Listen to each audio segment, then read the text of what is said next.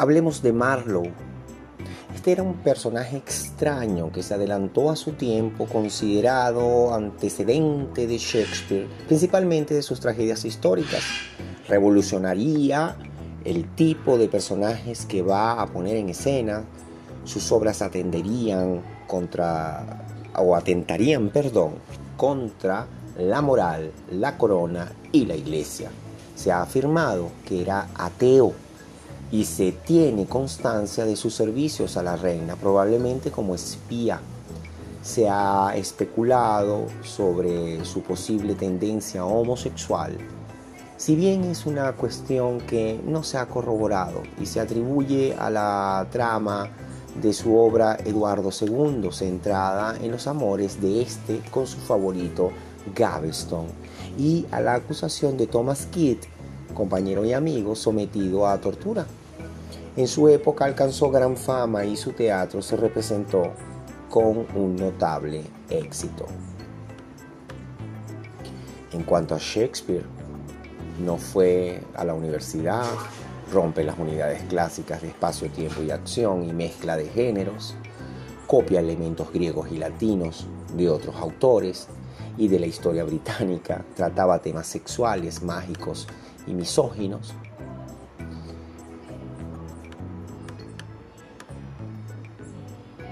Y bueno, ahora vamos al teatro jacobino y carolino.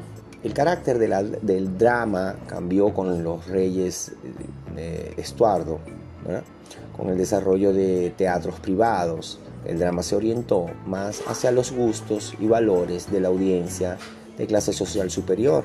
En el periodo del reinado de Carlos I, pocas obras nuevas se escribieron en los teatros públicos que se mantuvieron gracias a las obras acumuladas en las décadas anteriores. El creciente movimiento puritano era hostil a los teatros, a los que consideraban pecaminosos por varias razones. Los jóvenes vestidos de mujer para interpretar papeles femeninos, el hecho de que los teatros estuvieran en la misma parte eh, de la ciudad que los prostíbulos y otros eh, centros de vicio y finalmente la defensa en escena de opiniones políticas contrarias a los puritanos.